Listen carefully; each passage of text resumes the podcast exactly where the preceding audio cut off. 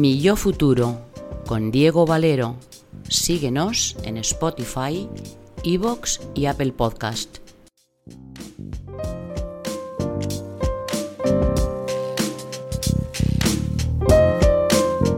It's very easy to introduce Shlomo Benartzi.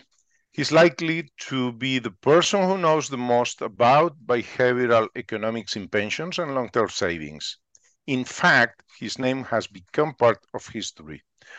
I first learned about Shlomo's work in what we all call what Thaler and Benartzi devised. His More Tomorrow pension model was an innovation in pensions comparable to the wheel in human evolution. Everything changed from then on. And Shlomo is uh, the person who helps more than 26 million uh, American people to save more for the future. I met him personally many years ago in Barcelona during a visit to, to Spain. When I saw him, I couldn't help but think, yes, it's him. I had seen him so many, many times in videos and read so many of his works that I felt like asking for an autograph. Instead, he took me for a drink for a, a, at a fantastic place in, in Barcelona that I had never been to before. Let's not forget, I was born and grew up in Barcelona. I think it is a taste of the aura that Shlomo has. Thank you. Well, uh, first of all, we can uh, talk about Save More Tomorrow. Uh, Save More Tomorrow has been a milestone in the evolution of retirement savings. In addition to millions of American saving through this system, it has served as the basis for the successful Nest model in the UK and many new pension systems around the world draw from your sources. Could you explain to our audience uh, what this program consists of? The problem is virtually to make it easy for people who struggle to save, most people. And it offers them an opportunity to do so in the future because it's a lot easier to think of doing the right things like exercising, dieting, saving in the future.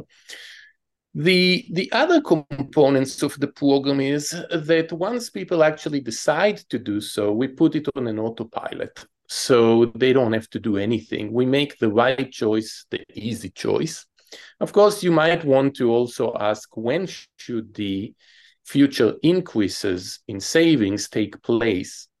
And preferably when people get the pay raise, because if you have more money, it's easier to save uh, some of it. So that's the, the program in a nutshell. Okay. And uh, but Save More Tomorrow has continued to evolve and it has many fans worldwide uh, who are trying to adapt it to their specific cases, uh, whether being companies or, or, or governance even. Though. What are the new insights you are implementing in the program? We've been fortunate to affect 26 million people in the US and many more in other countries around the world. But to date, the flavor of the program has been one shoe fits all. So let's say everyone starts saving at 6%, automatically enrolled, and every year they go up by 2% until they reach, say, 10% or 15%. But people are different. And we now have the technology to provide personalized solutions.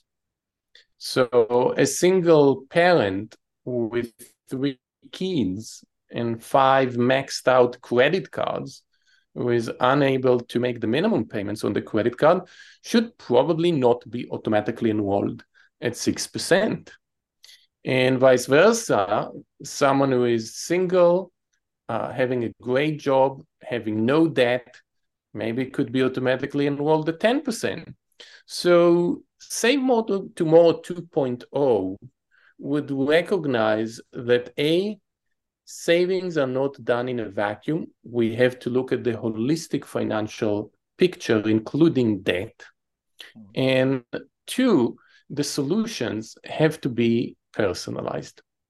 Okay, but as yourself have uh, have said, saving is not enough. We also need to know how to get the pot, uh, what we call decumulation. What are the key uh, behavioral economics principles that we should apply to decumulation? I think the number one issue with decumulation is that people not only accumulate assets, they accumulate differences too. In the US, we have hundreds of thousands of UPS drivers delivering Amazon boxes and other packages. Every year, UPS hires tens of thousands of new drivers.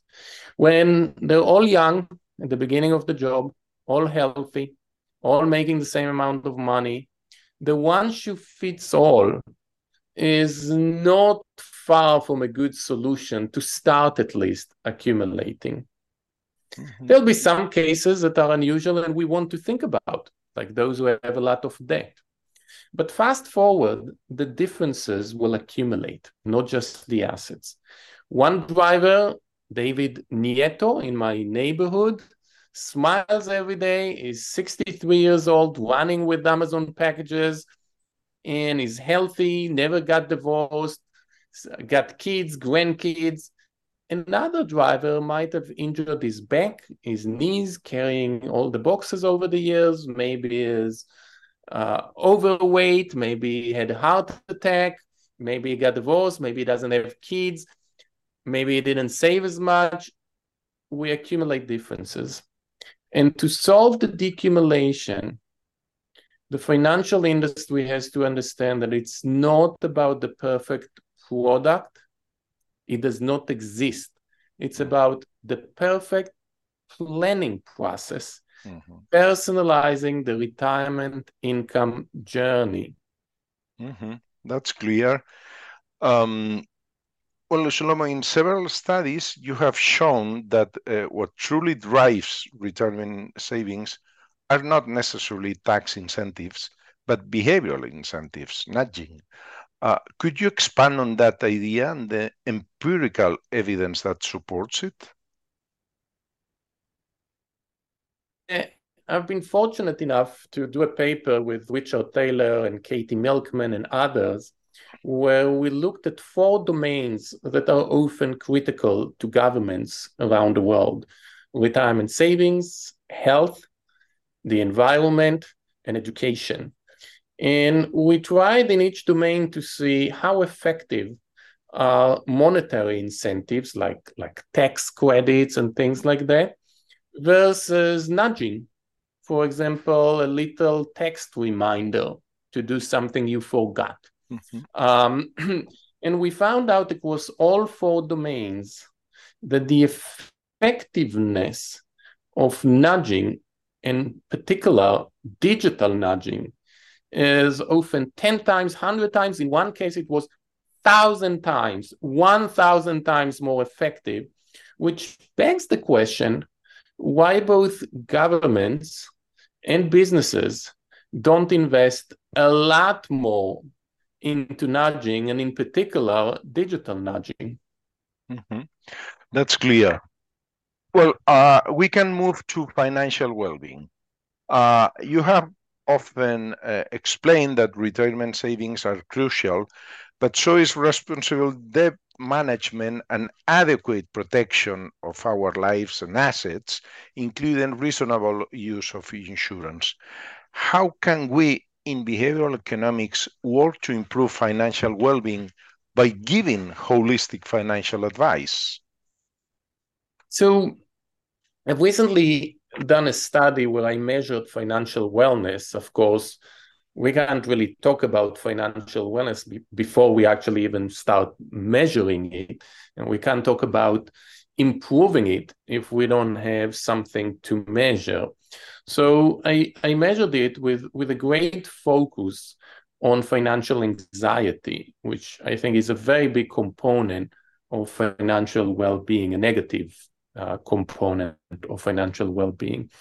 And what I found is what you would typically expect that people who have more money tend to actually do better. They have less financial anxiety and they have greater financial well being. But the shocking result was that those who get financial advice do a lot better. They're doing so much better in terms of their financial well being that if you were to double the income of someone, they would not make as much of a difference on their financial well being as being given advice. So the value of advice is it just incredibly high when you think about the impact on financial well-being. But it's important to also remember that advice is not just about investing.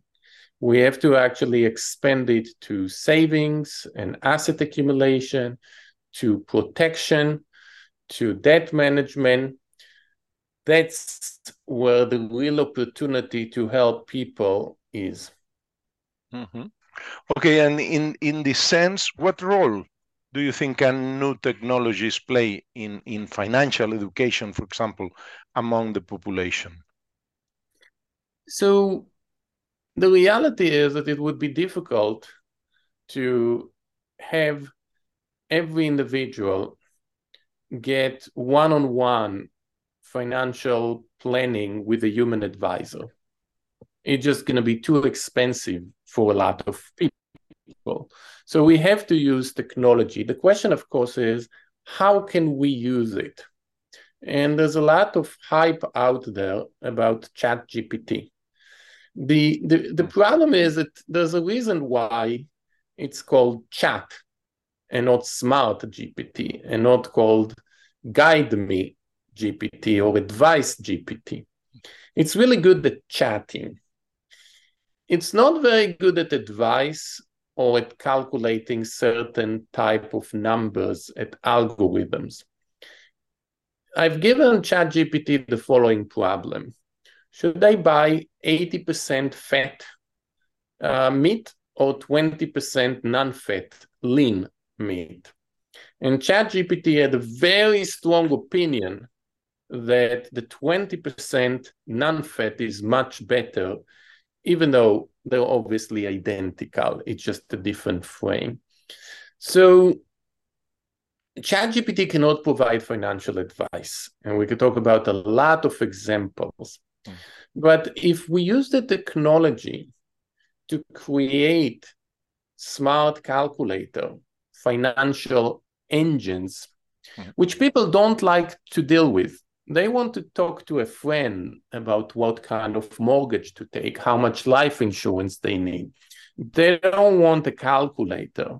Mm-hmm. But imagine we took the chatting, the great chatting skills, conversation, personalization of the conversation of a chat GPT, but we added to it behind the scenes the right financial brain, that could give us the scale with the right math algorithms model financial advice with the nice chat that people kind of you know are looking for and i think that while chat gpt cannot be a financial planner advisor right now i don't think we're far away from making it one a really good one. And that would allow us to bring advice down market to mm-hmm. everyone and would allow us to do it as a 24 7, not as booking a meeting in the calendar. Mm-hmm. Well, uh, dear Shlomo, it, it has been a, a, really pleasure chatting to you here in person during your visit to Madrid, which I hope is both enjoyable and productive. But in this tango that we are dancing with our distinguished guest, the final piece is always how do you envision your future self?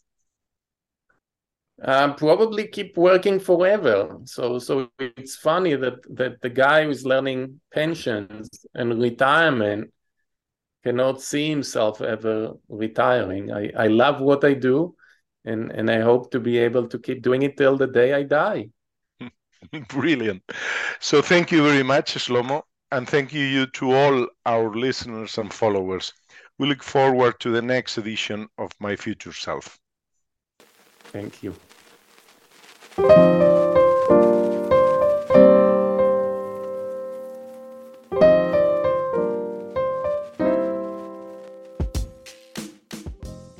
Mi Yo Futuro con Diego Valero. Síguenos en Spotify, iVoox y Apple Podcast.